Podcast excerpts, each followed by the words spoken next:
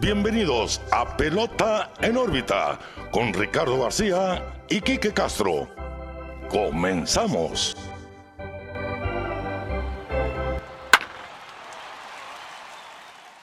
Bienvenidos amigos al episodio número 55 de su podcast favorito de béisbol de las grandes ligas, Pelota en órbita, presentado por Clínica Dental San Leo, el guardián de tu sonrisa. Los pueden visitar en su sitio web dentalsanleo.mx para hacer cualquier cita y atender sus problemas dentales o bien visitar sus redes sociales Dental San Leo MX. Los saluda Ricardo García, estoy muy bien acompañado de mi amigo Quique Castro. ¿Qué onda Quique? ¿Cómo estás? Muy bien Ricardo, feliz de tenerte una semana más aquí conmigo platicando pelota ahorita 55 en el nuestro formato tradicional por videollamada. Sí. Pues el año pasado lo hicimos varias veces por la pandemia y pues ahorita pues por lo mismo estamos haciendo esta videollamada. Pero muy bien Ricardo, listo para platicar porque viene, se viene ya la temporada 2021, estamos muy emocionados, la verdad. Eh, los equipos se han equipado, vaya, de una manera excelente y vamos a ver béisbol competitivo. Pero antes de empezar el episodio, eh, pues quisiera invitar a todos nuestros escuchas que nos sigan en nuestras redes sociales, Facebook, Twitter, Instagram y YouTube, eh, donde se sube contenido semanal.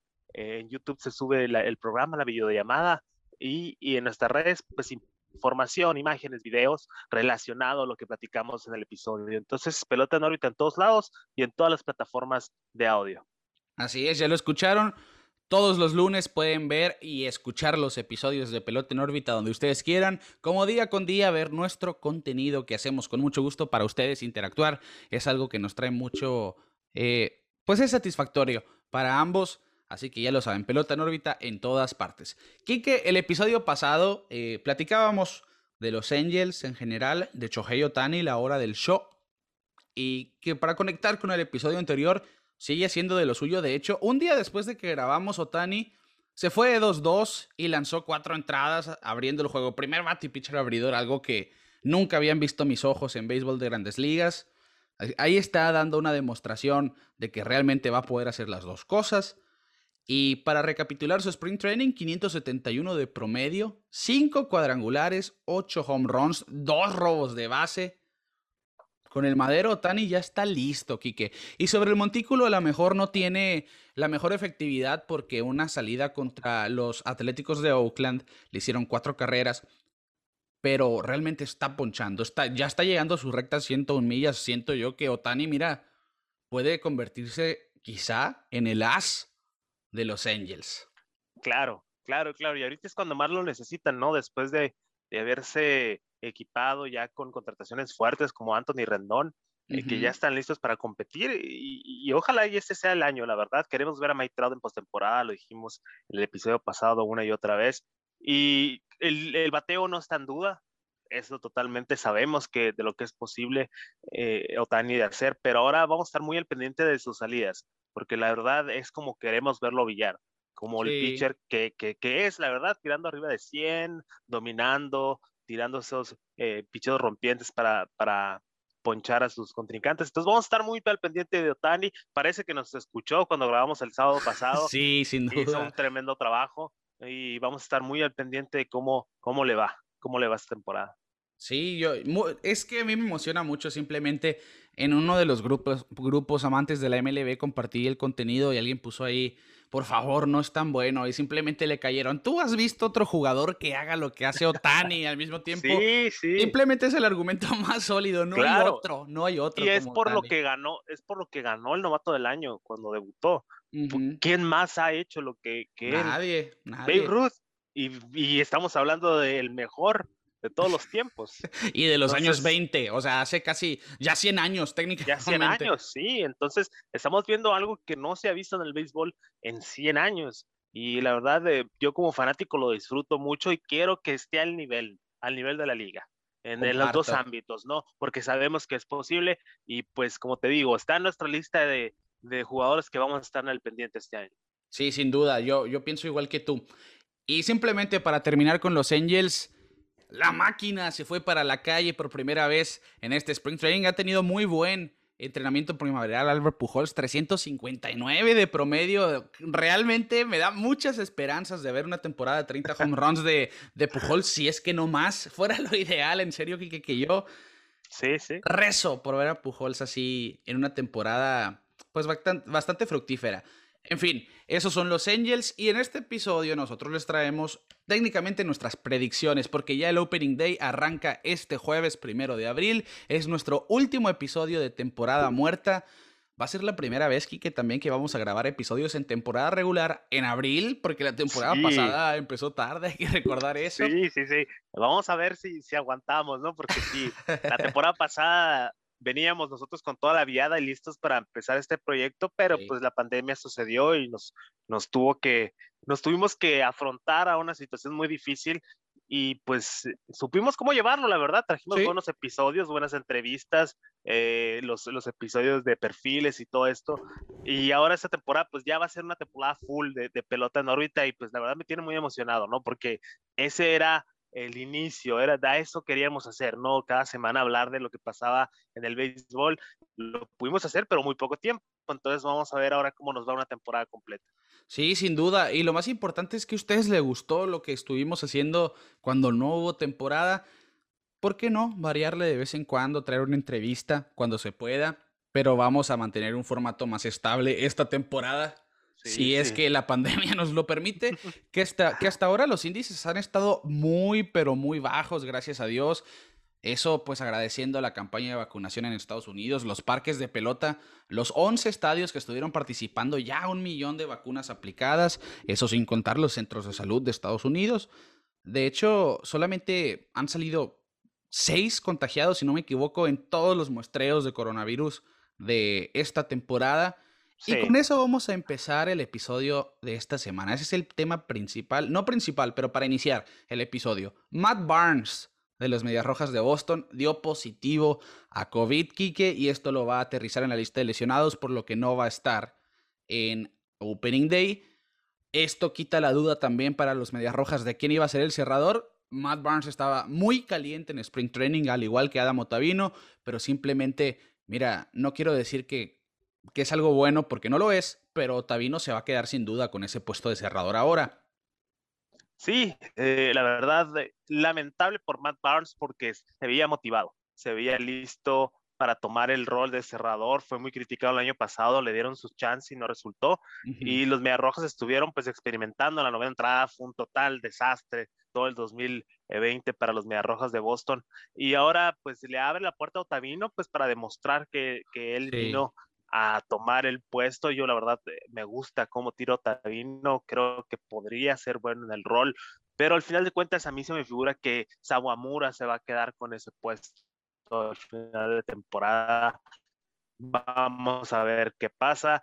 Eh, sí está, pero pues ya no es tan alarmante, entre comillas, porque los protocolos ya están bien hechos y y no creo que se propague más en el clubhouse de los Rojas de Boston, eh, pero sí, lamentable el caso de la Mark Barnes, ojalá y no tenga complicaciones y que podamos verlo pronto en el diamante. Sobre todo eso, que no hayan secuelas relevantes, ¿no? Para Matt Barnes, porque precisamente un compañero de él la temporada pasada, Eduardo Rodríguez, tuvo coronavirus, que parecía que todo iba a estar bien, se le diagnostica esa miocarditis que lo hizo perderse toda la temporada del 2020 y precisamente esta temporada ya se había cantado como el abridor de Opening Day, el primer venezolano, la primera apertura en Opening Day de Eduardo Rodríguez, el primer venezolano para los Red Sox haciendo una apertura en Opening Day y esto pues se arruina después de que se le da el diagnóstico del síndrome del brazo muerto. Lamentable, no es nada grave porque ya hizo una sesión de bullpen de 36 lanzamientos,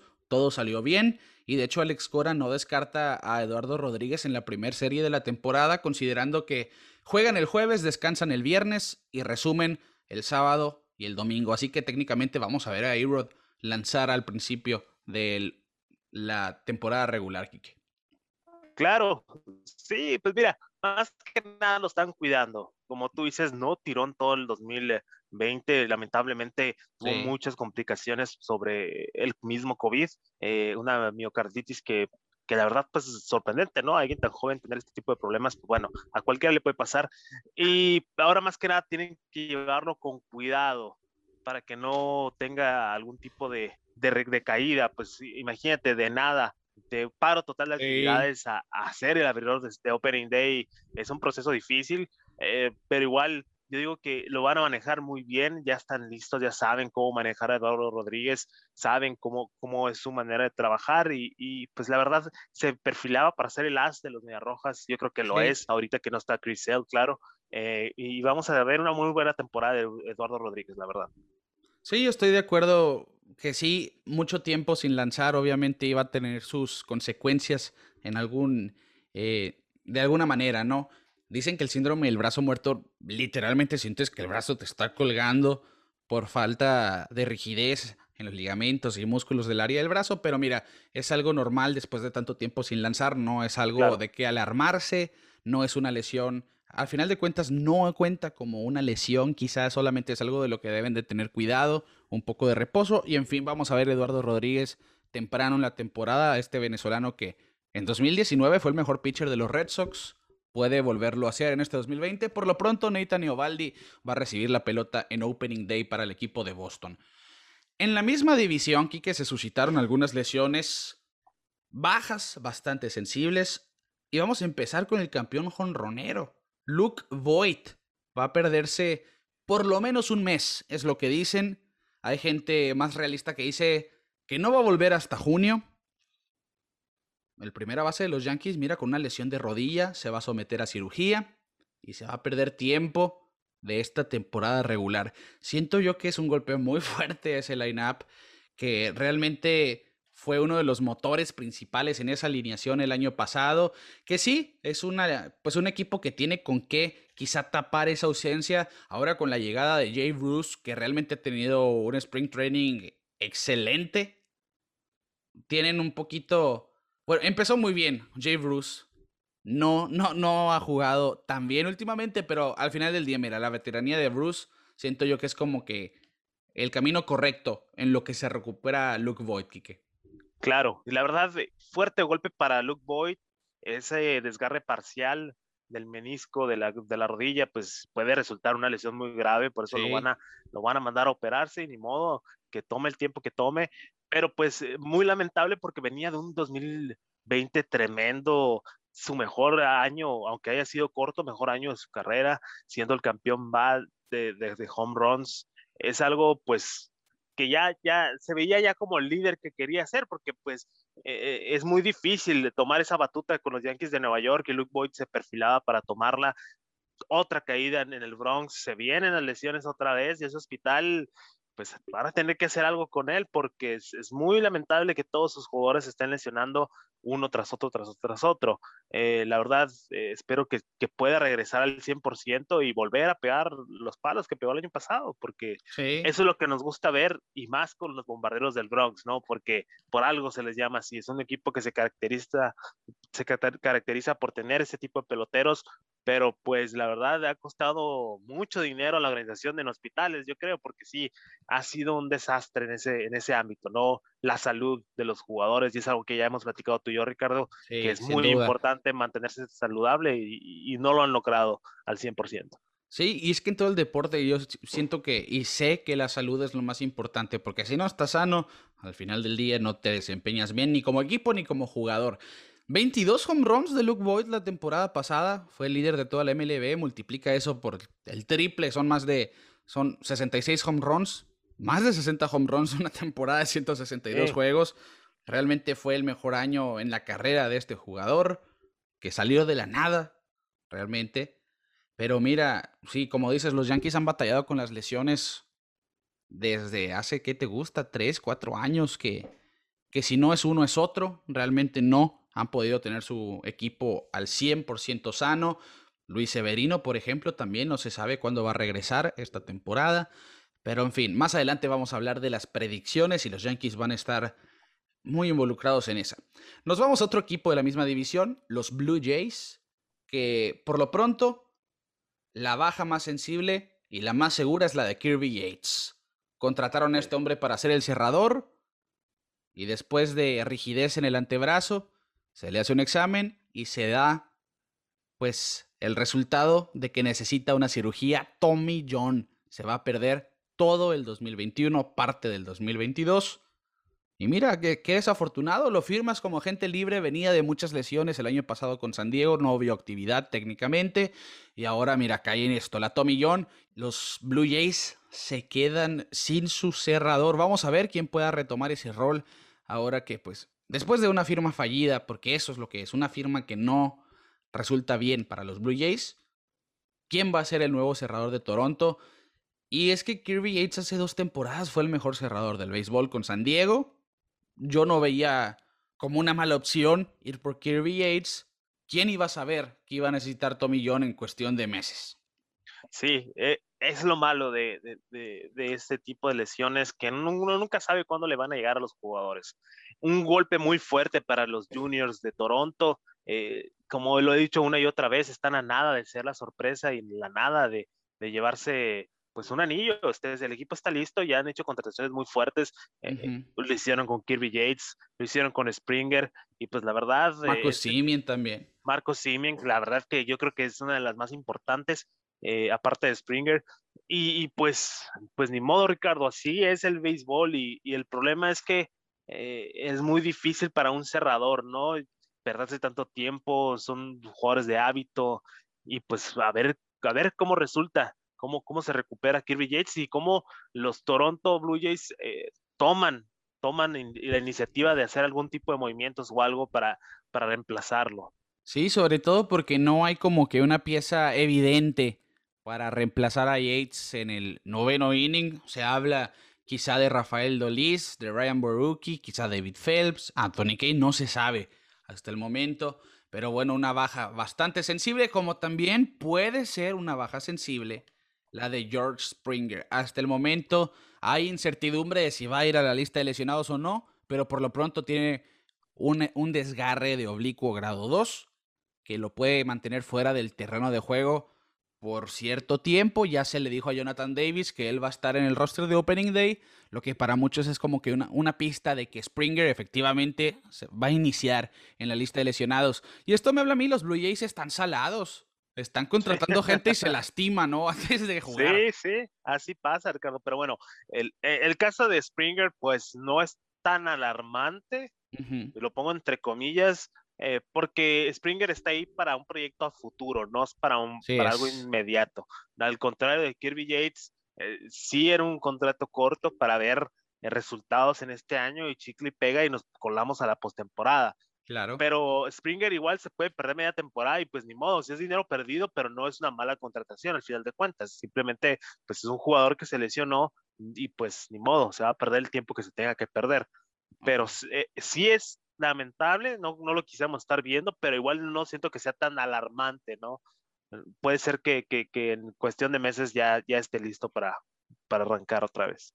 Quizá, quizá sí, Vamos a ver, y, es que incluso se dice no en meses, en semanas, solamente que iniciara pues en una eh, estadía corta en la lista de lesionados, la de 15.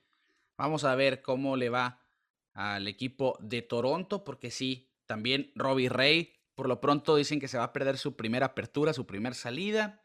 Así que ya son tres jugadores de los Blue Jays que, por lo menos Kirby Yates ya está en duda total, ya está más bien descartado Springer está en duda y por el lado de Robbie Ray se habla que su primer salida va para afuera. En fin, vamos al tema central de este episodio. Opening Day está a la vuelta de la esquina después de este hoy lunes que escuchan esto. Estamos a tres días de que arranque la temporada regular y por eso traemos nuestras predicciones de quiénes se van a llevar cada división, quién se va a llevar la liga, quién se va a llevar la serie mundial quizá. Vamos a ver, Quique. Y yo quiero... A ver si le atinamos, porque el año pasado solo le atinamos a los Dodgers, pero porque era lo lógico, ¿no? Pues, pues sí, puede ser que, es, que eran el gran favorito. Y mira, vamos a mover el reloj para atrás. Voy a recapitular. El, año pasado decíamos, Chipper Jones decía que los Rays iban a ser el campeón de la Serie Mundial. No estuvo tan errado Chipper Jones por tan descabellado que se escuchaba en Opening Day de la temporada pasada. Fueron el campeón de la americana. Los Rays perdieron la Serie Mundial en el sexto juego. Así que mira, yo, yo creo que Chipper, me gustaría leer lo que piensa Chipper Jones en este 2021. No he visto nada. Se no quedaron a nada el año pasado los Bravos, la verdad. eh, igual los Dodgers eran el gigante, ¿no? Él era el equipo a vencer. Sí. Incluso este año lo sigue siendo. Eh, pero estuvieron a nada, la verdad. Sí me hubiera gustado ver a los Bravos en Serie Mundial, porque da esa nostalgia de ese béisbol de los noventas, ¿no? Eh, de esa triada de pitchers y todos esos campeonatos que, que, que, que ganaron, campeonatos de la Liga Nacional y pues quería verlo otra vez en Atlanta, pero pues no se dio. Los Dodgers obviamente sacaron a casta porque que, queramos o no, era el mejor equipo. Entonces, eh, vamos a ver, vamos a empezar con estas predicciones, Ricardo. Y esa serie estuvo buenísima. Yo creo que fue la mejor de los playoffs, la de Dodgers y, y los Bravos de Atlanta. La, bueno, para mí, la verdad, la mejor fue la de Rays Yankees. Ok, fue muy buena también, sí, fue muy buena. La verdad. El, home run de, de Russell hasta el momento, yo creo que no se me va a olvidar. Esperado de una manera. Sí, de verdad, esta postemporada en general fue muy buena. una de las mejores que, he visto. Playoff extendidos y todo, pero las series estuvieron buenísimas. Sí, sí, sí, hubo muchas sorpresas. Los, los milagrosos Marlins. Eh, muchas historias que vimos el año pasado y vamos a ver cómo nos da este año. Que por cierto, los Marlins van 3-6-5 en Spring Training, pero ahorita vamos a hablar de eso. ok, bueno, arrancamos, Kike. Yo quiero escuchar tus predicciones primero. Así lo vamos a hacer. Escuchamos la tuya y luego la mía. ¿Qué te parece? Ok, ok. Bueno, pues vámonos al este primero, ¿no? Este de la americana y de la nacional. En la nacional me voy a perfilar eh, con los Mets de Nueva York a ganar su división. Eh, la verdad, pues sí, estoy sacando a los, a los, a los eh, Phillies y a los Nationals y a los Bravos, que la verdad no es fácil. Son equipos que la verdad están muy duros, pero siento que los Mets van por ahí. La verdad, eh, y, espero y no, no apliquen, como lo he dicho muchas veces, un Mets siendo Mets y que se desbarate todo el equipo para mitad de temporada, pero siento que van por muy buen camino. El Lindor empezó un poco flojo en Spring Training, pero ya, ya su madero se ve que está caliente. Pida Alonso se ve que, que regresó su grupo, que está listo para macanear este año y siento que están congeniando muy bien y se ve esa química de equipo que, se ve en equipos campeones. Entonces voy, voy con los Mets de Nueva York en la Liga Nacional. Y en la Liga Americana, pues bueno, el año pasado le echamos muchas flores, nos tacharon de, de, de yanquistas, pero es que hay lo que es. Es un equipo tremendo los Yankees de Nueva York, me guste o no, le guste o no a los que nos escuchen. Y el año pasado nos quedaron de ver, se desplomaron demasiado y los Rays supieron aprovechar la recta y le ganaron la división. Este año también digo que los Yankees de Nueva York se llevan la división, eh, pero no de una manera contundente, porque la verdad, los Tampa Bay Rays están listos eh, desde el año pasado. Eh, los Red Sox se equiparon de una manera asombrosa con muchas piezas infravaloradas y, pues la verdad los Blue Jays no siento que vayan a competir, pero van a hacer ruido en la división y vamos a tener la división como nos gusta del este de la, de la americana peleada hasta el último día. Entonces, esas son mis predicciones del este de las dos ligas. Ok, bueno, en parte yo estoy de acuerdo contigo en la americana, pero en la liga nacional, en el este de la liga nacional, yo pienso y siento y me aferro a lo que he platicado en otros episodios. Los Nationals van a pegar la sorpresa. Los Mets son los claros favoritos por lo que tú dices. Para empezar, tienen a DeGrom, el mejor pitcher del béisbol. Tienen un lineup que tiene ahora a Lindor, tienen a Conforto, tienen a Pete Alonso. Un equipo muy completo. De, por donde lo veas, una rotación sólida, un lineup, un cuadro muy bueno. Simplemente pareciera pues, el rival a vencer del este. Sí. Pero lo que estoy viendo en los Nationals yo me deja una muy buena impresión. Juan Soto, el mejor bateador del béisbol. Josh Bell se ve que se reencontró con sí mismo a esa forma del 2019. Kyle Schwarber a lo mejor no ha tenido el mejor spring training, pero no deja de ser un bat de temerse. Ryan Zimmerman está de regreso en esta temporada después de optar por no jugar por el coronavirus en 2020. Ha jugado muy bien en, primavera. Y tener a Zimmerman en ese lineup otra vez, que realmente te da mucho apoyo. Carter Kibum no es como que la pieza esencial en ese lineup por más tiempo. Así que mira, técnicamente yo veo a los Nationals, tiene una rotación de temerse. Sí, sí. Scherzer Strasbourg ya está lanzando otra vez. No se sabe si va a iniciar la temporada en el roster, pero sí ya está sano, ya ocho entradas. lanzadas. Patrick Corbin, John Lester, Joe Ross, al relevo es bueno también. Siento yo que podemos ver a los Nationals pegar la sorpresa ahí, pero no podemos descartar a nadie. Es que realmente ahí los, los Nationals, los Mets y los Braves se van a dar un agarrón. Los Phillies para mí es el equipo que sí es un muy buen equipo, pero no es alguien que, pinta mucho para mí. Y cuidado con los milagrosos Marlins, que de veras. Vamos a ver si pueden repetir la hazaña del año pasado. Somos Team Marlins. Sí, somos Team Marlins. Team, Sixto Sánchez, sobre todo. Exacto. Y 13 ganados y 5 perdidos. Los Marlins hasta ahora. En, primavera, muy buen récord. Eh, Jazz Chisholm su, puede ser eh, quizá uno de los pilares ofensivos y tremendo pelotero, este candidato a novato del año, sin duda alguna. Vamos a ver si pueden repetir la hazaña del año pasado y colarse a playoffs cuando nadie se lo esperaba. A lo mejor se beneficiaron de los playoffs extendidos, es verdad, pero mira, se colaron y eso Pero es lo estuvieron y eliminaron a los Chicago Cubs. Así es. tienen mucho mérito los, los maravillosos y milagrosos Marlins. Totalmente de acuerdo. Mientras tanto, en la americana, yo creo que igual, como decías, los Yankees es como que la apuesta segura.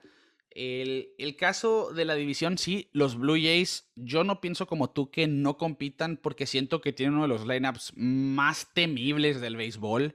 Vladimir Guerrero Jr. está en forma y lo ha hecho notar a diestra y siniestra en este Spring Training. Qué manera de pegar palos de ese niño, ¿no? O sea, de una manera natural. Eso es poder, eso es poder. Sí, se ve, se ve incluso mejor que su padre, yo creo, ¿no? fuertes declaraciones. No, no, no, en el sentido de que, mm, ¿cómo me explico? Vladimir, más natural quizá. Sí, más natural, sí. Eh, eh, Vladimir Señor se nota el trabajo que, que tuvo que hacer para llegar a donde está, ¿me explico? Sí.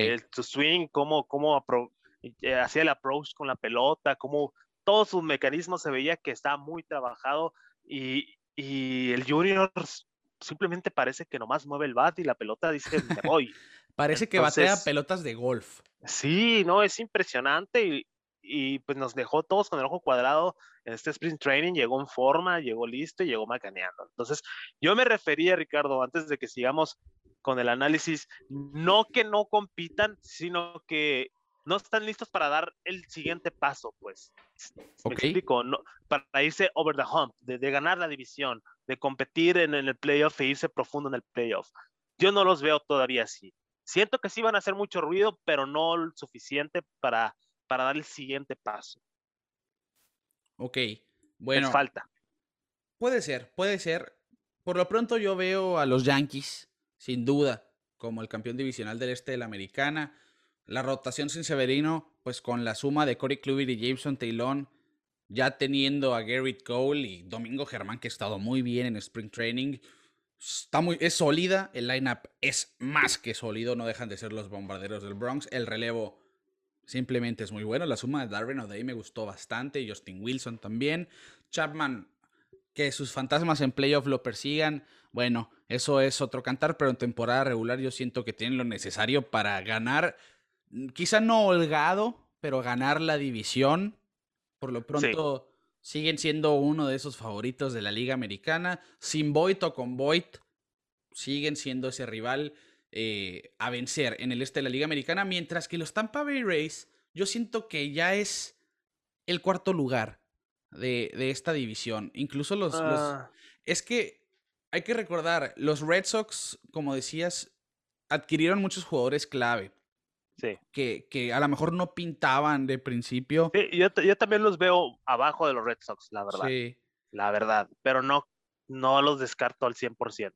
Y, por lo, y, eh. y, ¿sabes? Me, me aferro un poquito a eso porque hasta en Spring Training los estamos viendo. Los Red Sox 14 y 10, 6 y 4 en los últimos 10 juegos, el mismo récord que los Yankees de Nueva York. Toronto por encima de ambos equipos, 15 y 9. Y Tampa Bay tiene el segundo peor récord de la Liga de la Toronja con 10 y 15.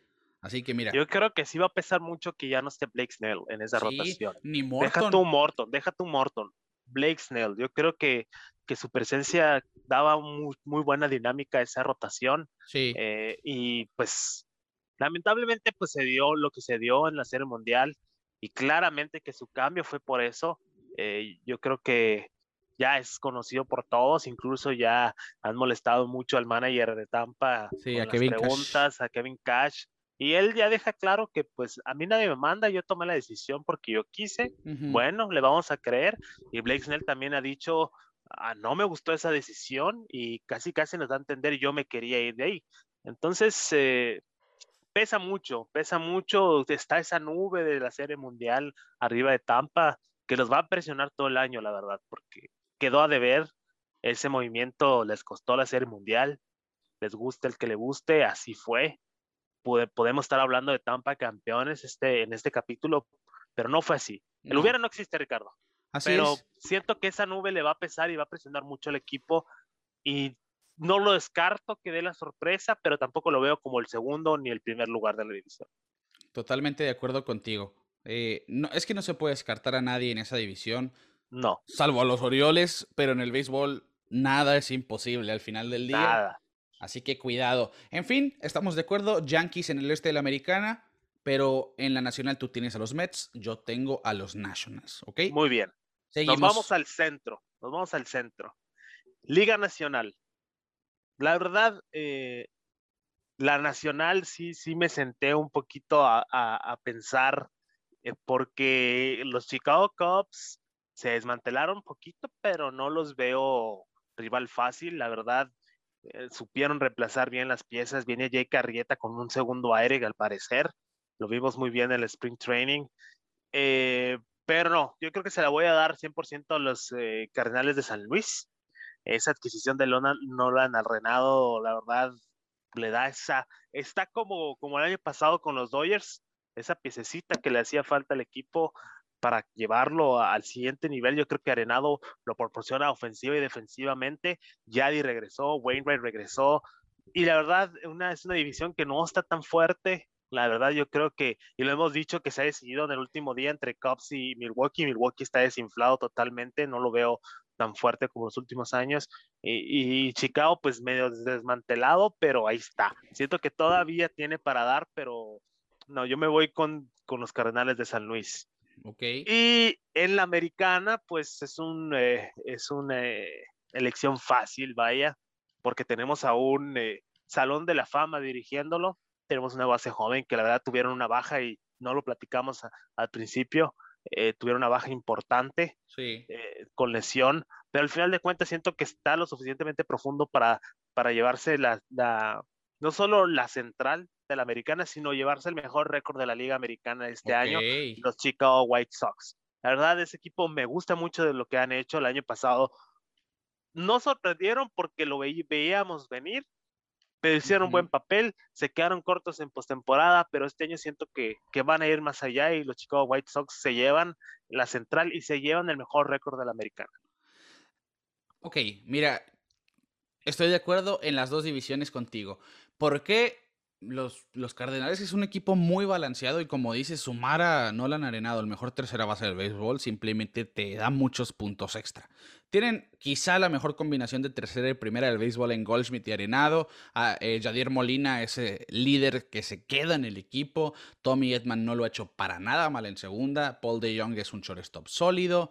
Tyler O'Neill en los jardines. Dylan, Dylan Carlson probando eh, en una temporada ya completa. Ha bateado muy bien en Spring Training, Harrison Bader, velocidad, Lane Thomas. Realmente es un equipo muy balanceado que vuela por debajo del radar de muchos.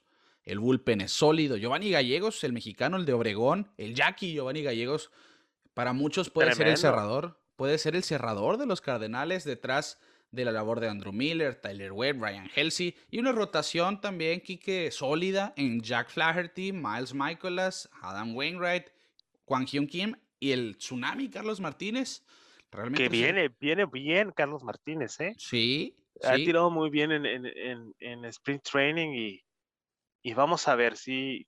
Qué bueno que coincidimos en estas dos elecciones. Y, y, fíjate que desde Serie del Caribe lo veíamos preparándose para ser abridor esta temporada, porque ese fue su, su rol cuando llegó a grandes ligas, por azares del destino, terminó siendo relevista y ahora tratando de volver. Se ve sano, que es lo que más importa. Vamos a ver este dominicano, el de Puerto Plata, pues en la rotación de los Cardenales. Y los White Sox, mira, su división quizá no es tan fácil como la de los Cardenales, porque como tú decías, los Cubs necesitan eh, revivir esta temporada. Los Pirates no pintan para nada. Los Reds, que para muchos es top 10, están dando lástima en Spring Training. Que sí, Spring Training no, no, no te dice muchas cosas, pero mira, a mí un récord de Spring Training de 7 y 17 sí me alarma poquito. Y después de como terminó la temporada pasada, ya sin Bauer, Castillo y Gray no sé si sean suficientes para quitarle la división a los Cardenales de San Luis.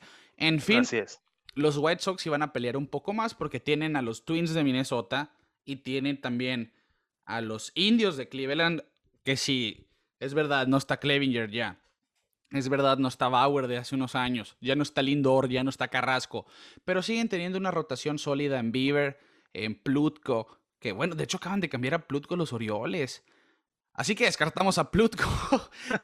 tienen, a Shane Bieber, Tristan McKenzie, que es un novato que, del que se espera mucho, igual que Zach Plisak. Eh, vamos a ver, vamos a ver realmente unos indios de Cleveland que sí necesitan sorprender, pero tienen el talento para mínimo mantenerse en la pelea. En fin, los, los Royals también, cuidado con los Royals, que, que hemos visto una ofensiva temible. Hasta ahora es el mejor récord de la liga del Cactus, 14 y 8, los Royals de Kansas City. Así que mira, no, no podemos descartar, si siguen jugando así, esa sorpresa real, a lo mejor ya no es tan sorpresiva, ¿verdad? Y los indios, los, los Tigers, simplemente sí, se espera verlos en el sótano nuevamente, pero coincidimos. Vamos a la siguiente división. Así que tú tienes Cardenales, yo tengo Cardenales, tú tienes White Sox, yo tengo White Sox. ¿Qué dice el oeste? Nos vamos al oeste, que la verdad las dos, elecciones eh, fueron relativamente fácil. En la liga eh, nacional, pues nos vamos con pues, los favoritos, obviamente los Dodgers de Los Ángeles, que no sé cómo lo hicieron, pero se hicieron un mejor equipo del que eran el año pasado con la adquisición de, de Trevor Bauer y también regresa David Price a esa rotación que está repleta de buenos pitchers y fácilmente van a ganar la, el oeste de la nacional y van a tener el mejor récord del béisbol en, esa liga, eh, a mi parecer. Y eh, del lado de la liga americana, pues me voy a ir con los Atléticos de Oakland. Ok. La verdad, los Astros de Houston sí hicieron mucho ruido el año pasado, pero vamos a recordar que pasaron a playoffs como un equipo con récord negativo. Eh, se ven que, no están jugando a gusto los Astros, la presión del escándalo eh, sigue arriba de ellos y se vienen los abucheos, Ricardo. La gente no ha olvidado y tiene muchos gritos pendientes. No estuvieron el año pasado en las tribunas y se han hecho escuchar en Spring Training y se van a hacer escuchar toda la temporada del 2021 porque no pudimos tener temporada normal 2020. Ahora la tendremos, pero más o menos y van a tener eh, más presión los Astros de Houston. Los Angelinos, el cuerpo de picheo no me convence, ok, tenemos a Choje Octani, pero no, no me convence para llevarse la división. ¿Te, recuerdas que lo platicamos en la temporada, en la semana pasada, que los proyectaban como los campeones de la división? No lo creo. Y los Rangers, pues la verdad, los Rangers no, no les veo ni pies ni cabeza para competir este año. Ok, mira, tú dices los Dodgers en el oeste de la Liga Nacional, yo también. Porque sin duda sigue siendo el equipo favorito de la MLB que sí, ya son campeones, pueden sí tener lo que dicen la resaca de la Serie Mundial. No creo que los Dodgers presenten un, un efecto de este tipo negativo, porque tienen uno de los mejores lineups, tienen la mejor, no una de las mejores, la mejor rotación del béisbol con mucha profundidad. Clayton Kershaw va al Opening Day, va a Bueller después. El tercero en la rotación es Trevor Bauer. Julio Urias ya ha cantado como el cuarto en esa rotación. Estoy pero muy feliz de ver a Julio Urias como abridor porque se lo merece después de esa labor en la Serie Mundial en el juego 7 de los playoffs contra los Bravos de Atlanta. Simplemente se lo ganó a pulso y ha seguido haciendo las cosas sensacionales en Spring Training. Así que mira, el Culichi con un puesto en la rotación, esperamos, esperemos que lo haga valer y, y sabemos que así va a ser. Aquí lo que decías, David Price no jugó el año pasado Quizá esto benefició a Urias de gran manera. Y el quinto lugar en la rotación sigue en disputa en los Dodgers entre Dustin May, David Price y Tony Gonsolin.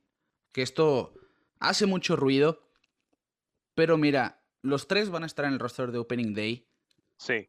Por las lesiones tanto de Joe Kelly y Brusdar Graterol. Esa es la realidad.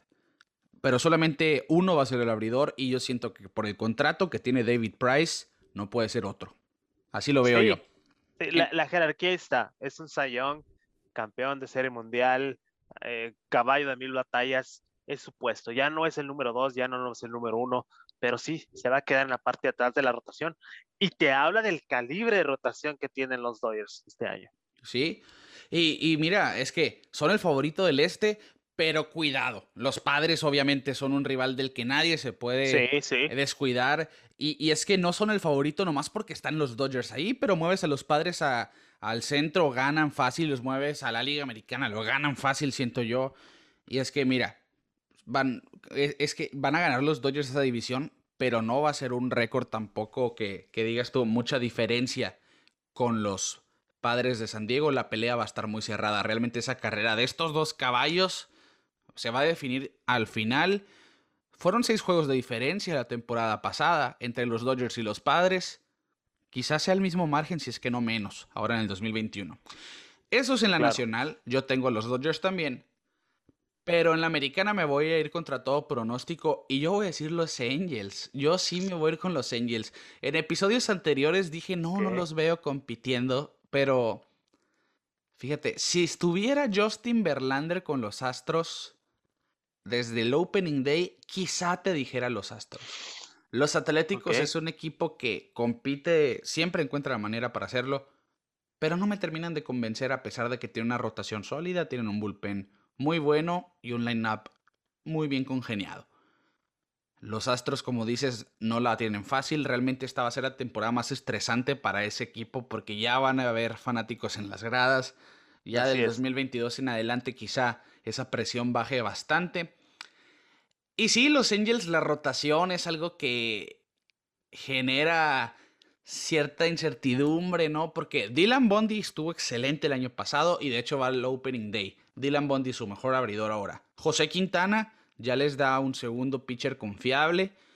Pero si Chohei Otani está sano, Kike, y Alex Cobas hace su trabajo y Griffin Canning sigue siendo un pitcher decente, yo veo un staff de abridores que puede hacer el trabajo y eso que Andrew Heaney también está en esa rotación. Considerando que Chohei Otani solamente lanzara una vez por semana, podríamos ver una rotación de seis hombres. Así que ahí está. Yo, yo siento que sí tienen, quizá no el mejor, pero un staff de picheo suficiente para dar un empujón a los playoffs. Un bullpen que ahora suma Raizel Iglesias. Ok. Vamos a verlo como su cerrador. Alex Claudio, que también es un pitcher confiable, este zurdo. Ty Buttrey, que, que dejó de ver quizá, pero ok. Vamos a, vamos a decir que tiene un bullpen que puede hacer ese trabajo junto a Jaime Barría. Los catchers, Kurt Suzuki y Max Tassi, que quizá no son los mejores, pero en el caso de Suzuki es alguien muy sólido. la verdad, Suzuki a mí sí me gusta. Es un buen, buen catcher. Underrated. Es alguien que.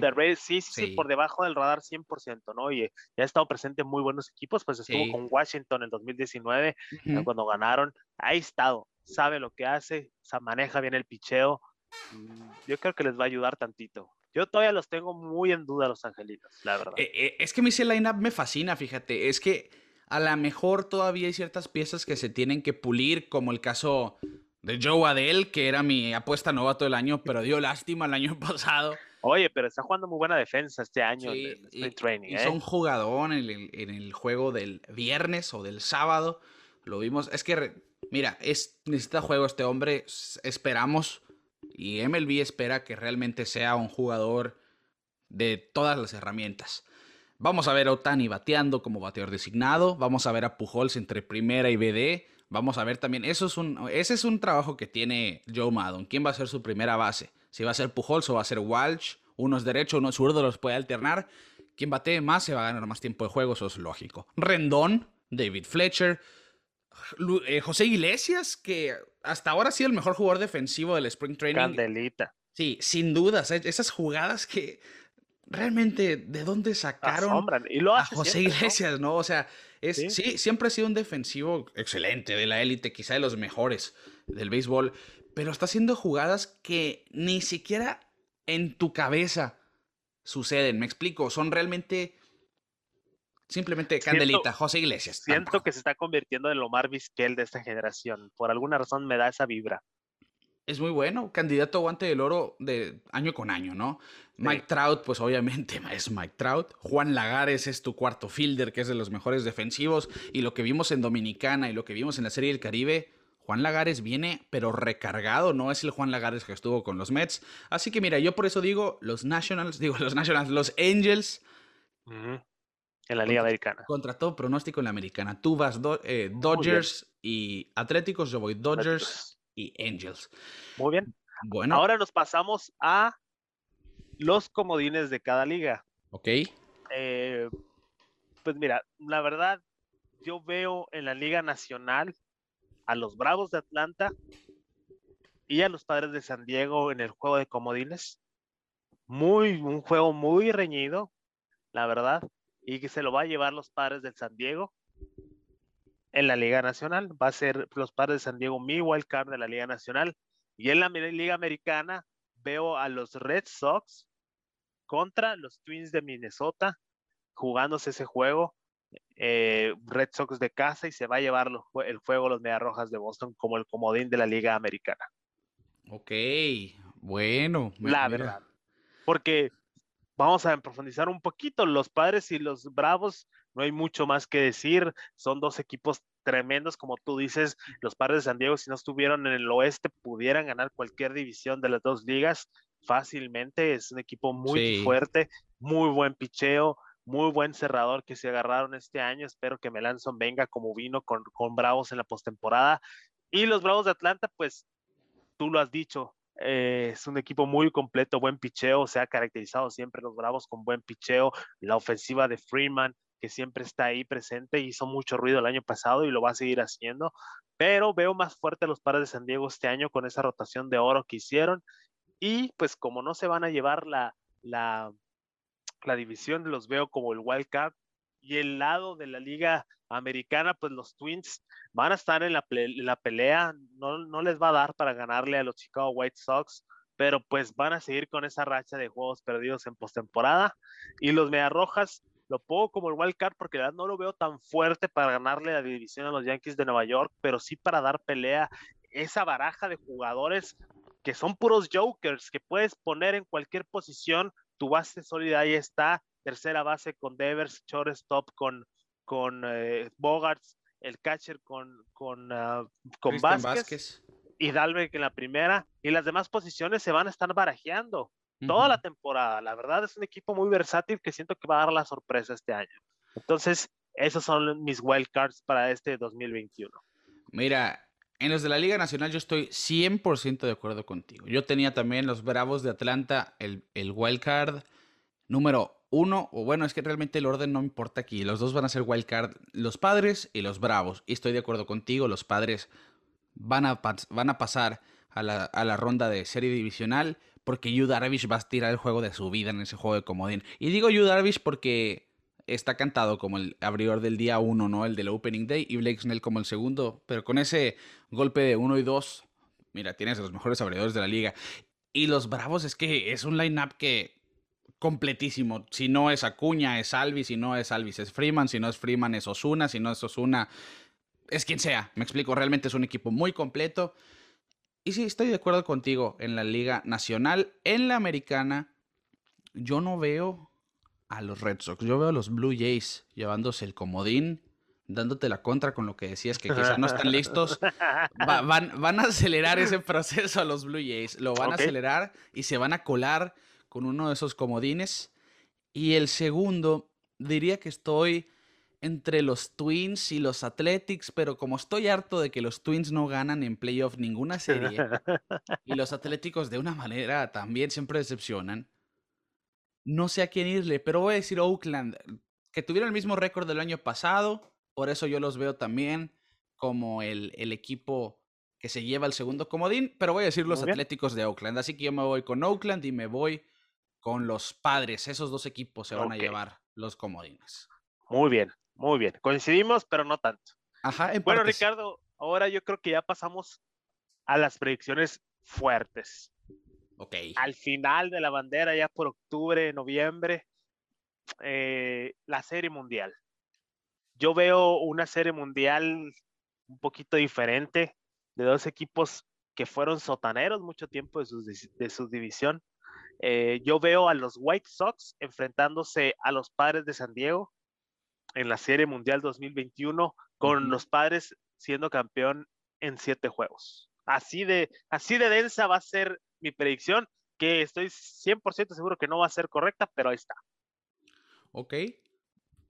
Es que muy posible, simplemente, así, así lo vamos a dejar. La base joven de estos dos equipos es tremenda y ese bullpen eh, de, y esa rotación, mejor dicho, de los padres de San Diego va a hacer mucho ruido toda la temporada y va a sacar la casta en postemporada. Vimos a Blake Snell cómo tiró con, con eh, Tampa el año pasado. Yu Darvish estuvo ya en la Serie Mundial con los Dodgers de Los Ángeles. Hay experiencia y, siento que sí, que este año es el de los padres de San Diego. Mira, yo, yo siento que vamos a ver esa Serie Mundial en algún momento de un futuro no muy lejano. La de los padres y los White Sox. Eso sí lo veo muy, pero muy posible. Pero yo no digo que vaya a ser este año. Los, los padres van a llegar lejos a los playoffs, pero no van a llegar a la Serie Mundial. Yo veo a los Dodgers otra vez en la Serie Mundial. Ok. Porque es simplemente la suma de Trevor Bauer. A mí no, no, no creo que vaya a tener el 2020 que tuvo esta temporada. Pero después de lo que hizo en los playoffs, que los Reds no llegaron más lejos porque no batearon, porque mm, era un juegazo Trevor Bauer. No, tan carreras nunca. Sí, o sea, ya demostraron, ¿no? Trevor Bauer ya demostró que él tiene el nervio tanto en temporada regular como en los playoffs. Y siento yo que ese factor los hace un equipo todavía más fuerte de lo que eran en el 2020. Ahora sí, vamos a verlos en una temporada de 162 juegos, a ver qué tal les funciona eso. Y yo siento que van a enfrentar a los Yankees de Nueva York. Me aferro a la serie mundial que tenía al principio de la temporada pasada, la que para muchos es la serie mundial soñada de la actualidad. porque es, un clásico. exactamente. La serie mundial que más se ha jugado en la historia del béisbol. Así es. Así que mira, yo, yo siento que sí, esa puede ser la serie mundial y una vez que se sume Luis Severino a esa rotación cuando se reintegre con el equipo, vamos a ver unos Yankees todavía más sólidos. Y yo no veo, siento que le van a ganar a los White Sox en la final de la Liga Americana, los Yankees, y va a ser una serie de miedo, pero vamos a ver, yo, yo, para mí, los Dodgers ganan esa serie mundial en siete juegos contra los Yankees. Ok, tienes a, los Dodgers repitiendo. Así es, yo tengo bicampeones por primera vez desde los Yankees de los 2000, desde los 90, 99-2000, que fue un, tres, cuatro años, que tres años fueron, sí. Sí. 99-2000, 98, 99. 98, 99, 2000, así es. Sí. Sí, todavía, todavía no es. Eh, Tenía un año. Eh, bueno, no te puedo dar mucha contra porque tiene mucho sentido. eh, yo creo que los puntos ya lo hemos hablado desde el año pasado. Sí, sí. Son los dos mejores equipos. Ahora yo siento a los, a los White Sox un poquito más sólidos que los, que los Yankees. Ok. Eh, pero bueno, son predicciones. Nos vamos a equivocar sí o sí. Ojalá y así Siempre, es que siempre alguien sorprende o cambia. a media temporada siempre cambia todo, ¿no? De rumbo. Así es el béisbol. Y, lo vimos el año pasado con los, con los Tampa Bay Rays, que hicieron la sorpresa. Y pues bueno, ahí vamos a dejarla ser mundial. Espero y no haga mucha polémica en nuestros comentarios. Pasamos a la parte de los premios individuales. Eh, quiero empezar con el MVP. Eh, la verdad, eh, me voy a empezar con la Liga Americana, con un, con un jugador que no va a ser la sorpresa. El año pasado dijo que no le fue tan bien como él quiso, siendo top 5 del, de, la, de la liga. de la votación, ¿no? Y todos ya saben de quién hablo, el mejor de todos los tiempos para mí, Mike Trout, eh, va a ganar otro, otro eh, MVP. Si tú lo, imagínate, si, si se llegan, a, como tú dices, si tú lo predices, se llegan a colar los, los, los, Angels, a, la postemporada, no va a haber duda que va a volver a ser MVP, pero yo siento que va, vamos a ver otra temporada de caballo de Mike Trout. Siento que no ha tenido un declive en los ya casi 10 años que tiene en la liga y, va a ganar otro MVP.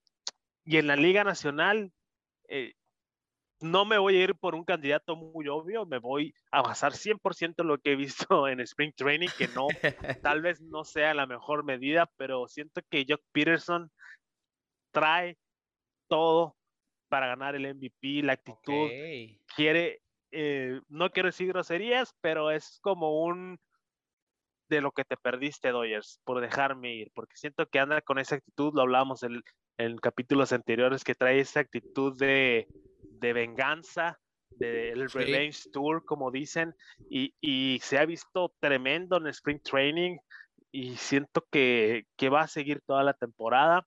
Tal vez los Cubs no los vea tan fuertes como, como en años anteriores, pero Jock Peterson va a marcar 100% la diferencia en ese lineup y le voy a dar el MVP a él. Y es que si hemos visto un Jock Peterson que, oye, este no es el Jock Peterson que estaba en los Dodgers.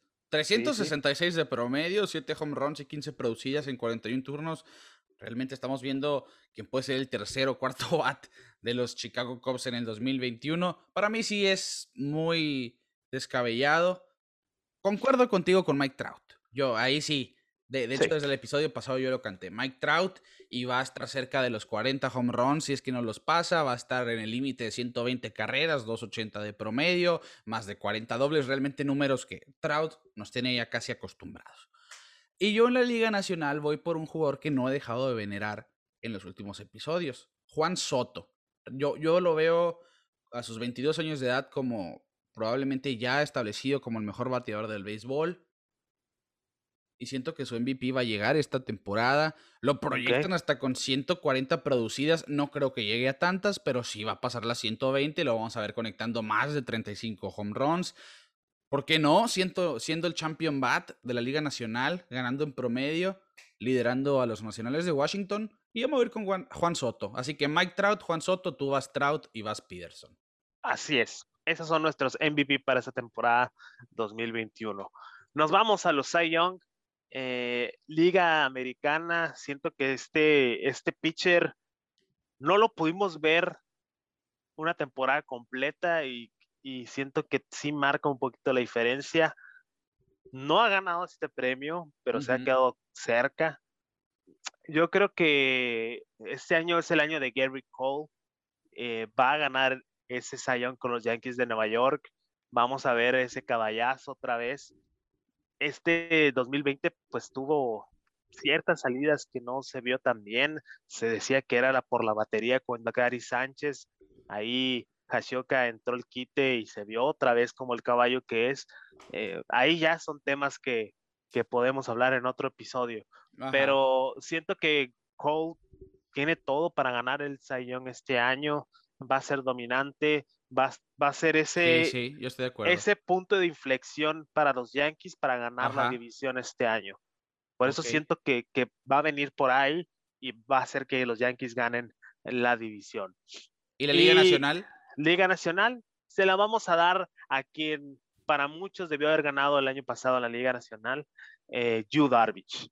Siento que, que Darvish va a dar el, siguiente paso este año porque tuvo una temporada del sueño el año pasado, sí, opacada 100% por, por Trevor Bauer. Siento que Bauer va a caer en su, en su capacidad. No lo veo como ya, bueno, eso ya son cosas mías, pero yo no lo veo como el pitcher que nos están vendiendo. Darvish, yo siento que ya pasó por el proceso de transformación, de, de tirar fuego y ahora simplemente saber mixear tus, tus picheos, saber cómo tratar a cada bateador, y va a ser la diferencia en esa rotación de oro para los padres de San Diego, que los veo como el wild card, pero no porque sean más débiles que los eh, Dodgers de Los Ángeles, simplemente los Dodgers son los Dodgers ahorita. Entonces, siento que este año Darvish va a ser el Saya y va a ser el primer japonés. El año pasado se lo ganó Bauer, pero tenía todo Darvish para ganar. Sí, sin duda. Y es que esa carrera final de quién va a ser el Cy Young que estuvo entre Darvish, DeGrom y Bauer fue de los puntos rescatables del 2020, que sí se lo merecían los tres, que Bauer ganó al final porque esas dos últimas salidas simplemente destrozó a sus oponentes. Y platicábamos que nosotros llegamos a pensar que Darvish iba a ser el primer asiático en ganar el Cy Young. Bueno, respeto tu punto de que sí, y no deja de ser un favorito en este 2021. Pero estoy de acuerdo con Cole. Yo siento que Garrett Cole por fin va a ganar el Cy Young en, por primera vez en su carrera. Recordamos que con los Astros en el 2019 quedó segundo en la votación, se lo ganó su compañero Justin Verlander. Que, mira, ponchó 326 hombres en el 2019 y no ganó el Cy Young. Así fue la labor de Verlander.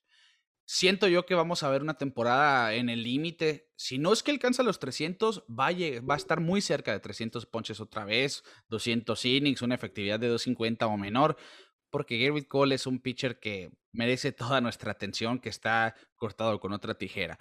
Y en la Liga Nacional, Jacob de Grom va a ganar su tercer premio Cy Young. Lo que estamos viendo en Spring Training no es casualidad, es el mejor pitcher del béisbol. Efectividad de .66 en tres entradas, solamente una carrera limpia, que es home run solitario. Estamos viendo el mejor pitcher del béisbol y de los últimos 20 años, desde Pedro Martínez, si tú quieres. 21 ponches en 13 innings, slider de 93 millas, recta de 102, ¿qué más quieres? Tenemos al mejor pitcher de la actualidad en Jacob DeGrom y a sus 33 años yo siento que él va a ganar el tercer Cy de su carrera, Kike. Muy bien, no te puedo eh, discutir porque tienes razón. La verdad, el DeGrom es un pitcher de calidad y se ha sabido mantener tantos años con los Mets que la verdad sorprendente. ¿Recuerdas esa rotación de oro que tuvieron con Harvey, de Grom, Thor, que, que se veían tremendos, pero igual las lesiones y todo eso hicieron que no, no estuvieran en su potencial al 100%. Hubo un momento eh en que hasta Bartolo Colón. Sí, Bartolo Colón estuvo, fue parte de ese, de ese cuerpo de picheo. Ajá. Pero yo me sostengo con Yu Darvish. Siento que este va a ser su año y se va a llevar el Sayo. Ok, Va a estar muy peleado, va a estar muy peleado. Sí, yo, siento que va a estar más peleado el Sayón que el MVP, yo, igual que la temporada pasada. Sí, sí, sí. Y mira, que, que, me dormí en mis laureles ahora que hablábamos de los Mets, que no descarto, yo sí me aferro que los Nationals van a ganar su división, pero la rotación de Grom, Stroman, de Juan Walker, por lo pronto, que Carrasco está lastimado y Thor va a llegar a mitad de temporada, sigue siendo una rotación muy sólida, pero bueno, sí, me, quedé pensando en eso. En fin, e, esos son los Cy Youngs. ¿Y quiénes van a ser los novatos del año? Mira, son dos nombres que ya hemos comentado en este, en este programa. Eh, dos jugadores, eh, y hablando de las dos ligas, ¿no? Eh, que van a hacer mucho impacto en sus equipos.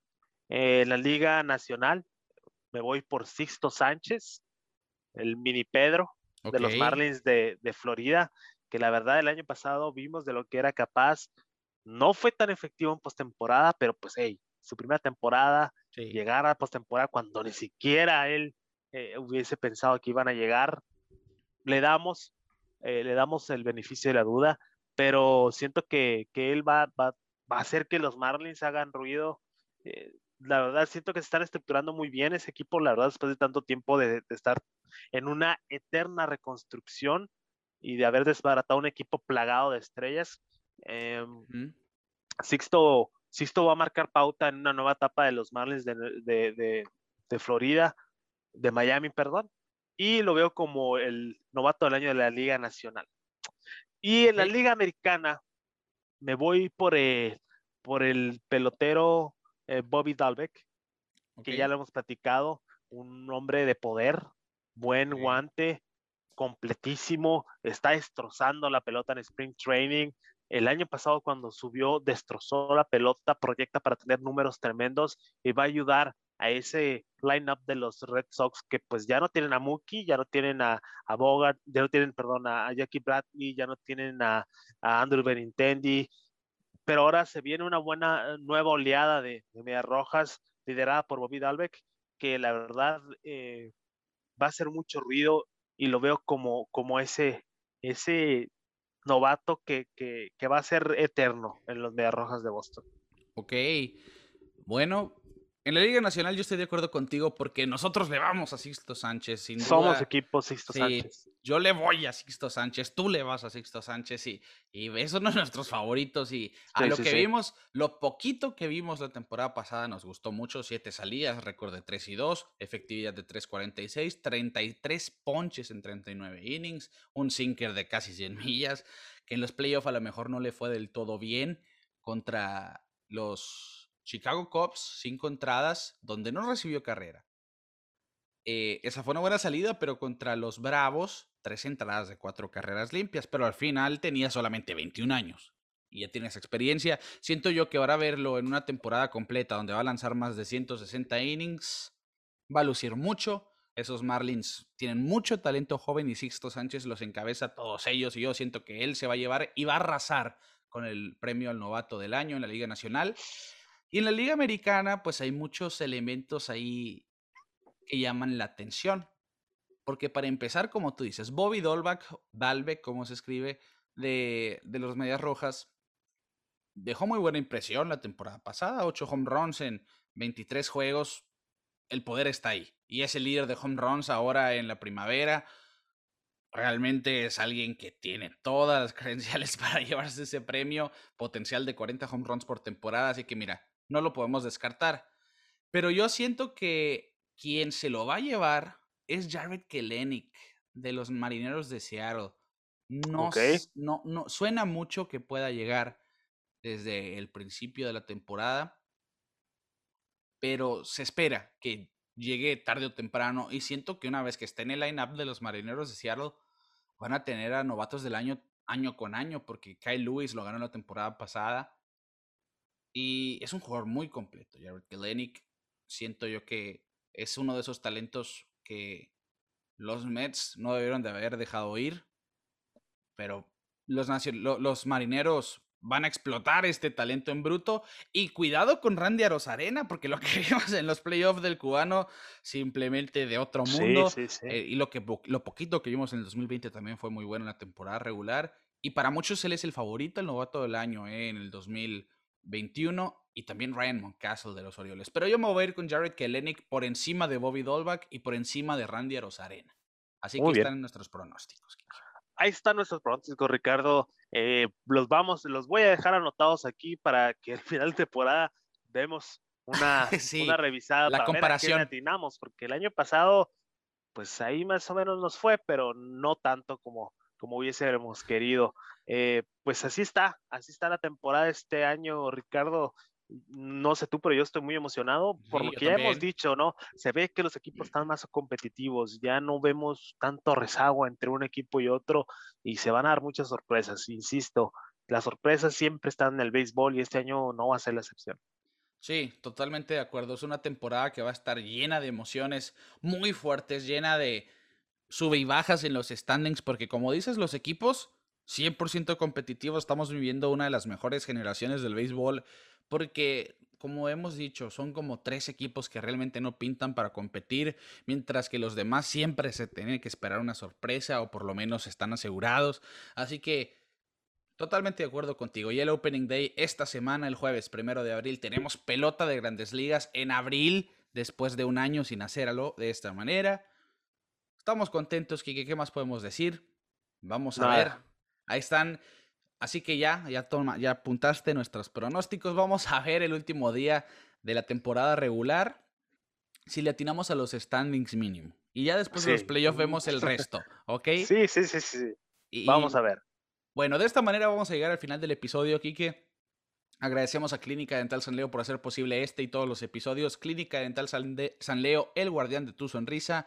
Los invitamos a que nos sigan en redes sociales como Pelota en órbita en todas partes, Facebook, Twitter, Instagram, YouTube, donde pueden ver el episodio en vez de escucharlo como en Spotify, Google Podcast y Apple Podcast. Suscríbanse en todas las plataformas, denle like a todo lo que vean, compartan lo que les gusta. Saludamos a todos, ¿eh? porque por ahí no, no anoté los nombres, mala mía. Prometo el episodio que entra traerles los saludos por escrito porque nos, nos encanta leerlos, que nos escuchen semana con semana. Por ahí, eh, Alberto creo que se llama, nos, nos ha pedido mucho que hagamos episodios de fantasy, pero somos tan malos para los pronósticos y todo eso que, que hacer un episodio de fantasy no, nosotros no somos los Tal vez próximamente podemos hacer un fantasy de, de pelota en órbita, pero, pero nomás para cotorrear, ¿no? Ándale, sí. Sin ningún premio ni nada, nomás para convivir. Ah, también no se les olvide. El giveaway. En el giveaway. Tenemos un giveaway eh, de unos eh, de nuestro amigo Raúl, el Boston, que, que la verdad están muy buenos. Ya Ricardo y yo hemos, hemos tenido los nuestros. Él también fue el creador de la, de la tabla que regalamos la vez pasada de pelota en órbita. Y pues un gran amigo del programa y, y el seguidor, claro, claro que sí. Y ahora pues nos está nos está dando esto para ustedes, eh, los que nos escuchan. Los invitamos a que visiten nuestro Instagram, visiten nuestro Facebook, ahí están las bases de la dinámica y pues para que tengan un regalito de nosotros para ustedes. Entonces, así es. Eh, eh, ahí esténse al pendiente de las redes, ahí vamos a estar bombardeándolos con información, igual con el, el giveaway que se va a efectuar el siguiente sábado, si no me equivoco. Sí, es el sábado 3 de abril para que arranquen la temporada regular con su portavasos personalizado. Estamos regalando dos sets, uno Facebook, uno en Instagram. Así que participen en ambos. Cada comentario cuenta como una participación. Allá van a ver las bases para participar. En fin, gracias, Kike. Se me había pasado eso. Sí, sí, sí, sí, a mí también, pero me acordé ahorita. y a lo que decíamos del fantasy, quizá podríamos incluir por episodio un jugador al que vale la pena echarle un ojito por ahí. ¿Ok? Mm, eh, bueno, en lugar de hacer una liga nosotros, pues igual podemos checar por nuestros escuchas lo que vemos ahí en internet y recomendaciones de movimientos. Ayúdenos también la gente que nos está escuchando a, crear esa pequeña sección para ustedes y ver qué podemos hacer. Así es, vamos a estar pendiente de qué les parece esto. ¿Es, es buena idea? ¿Es mala idea? El feedback siempre es importante. En fin, vamos a llegar al fin de este episodio porque hoy creíamos que no, pero nos extendimos bastante. a nombre de Quique Castro, un servidor Ricardo García, les decimos, el Opening Day del 2021 está a la vuelta de la esquina y nosotros nos vemos fuera de órbita.